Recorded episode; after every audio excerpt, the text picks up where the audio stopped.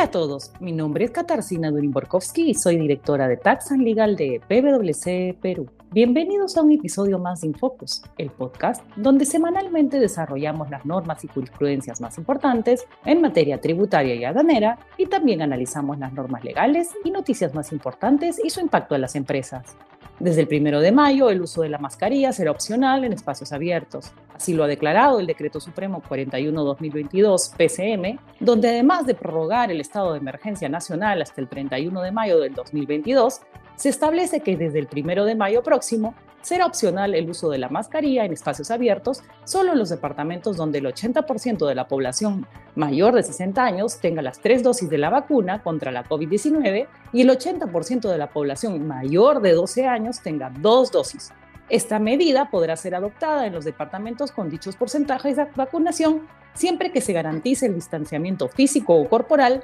medidas que podrían modificarse de acuerdo con el contexto epidemiológico. El decreto supremo indica que el Ministerio de Salud, MINSA, mediante resolución ministerial, determinará de manera periódica los departamentos que cumplen los citados supuestos y demás precisiones que resulten necesarias. Para circular por las vías de uso público y en lugares cerrados, continúa el uso obligatorio de una mascarilla KN95 o en su defecto una mascarilla quirúrgica de tres pliegues y encima de esta una mascarilla comunitaria es decir, de tela. Por su parte, SUNAT ha emitido un informe en el que concluye lo siguiente. En relación con el régimen especial de depreciación establecido en el Decreto Legislativo 1488, tratándose de edificaciones o construcciones iniciadas a partir del 1 de enero de 2020 y que son destinadas exclusivamente al desarrollo empresarial,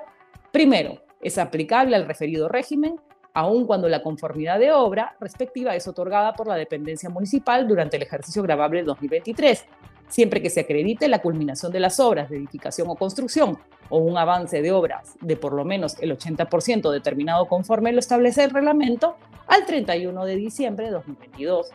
Segundo, no resulta aplicable al referido régimen a las obras exceptuadas de obtener licencia de edificación detalladas en el artículo 9 del TUO de la Ley 29090. Tercero, resulta aplicable al régimen de mención cuando la construcción es encargada a un tercero quien es contratado a través de una empresa administradora, siendo esta última quien refactura a las empresas propietarias del activo el costo de dicho servicio, siempre y cuando dichas edificaciones o construcciones califiquen como activo fijo de la empresa que pretende efectuar la deducción. Gracias por escucharnos. Nos vemos la próxima semana.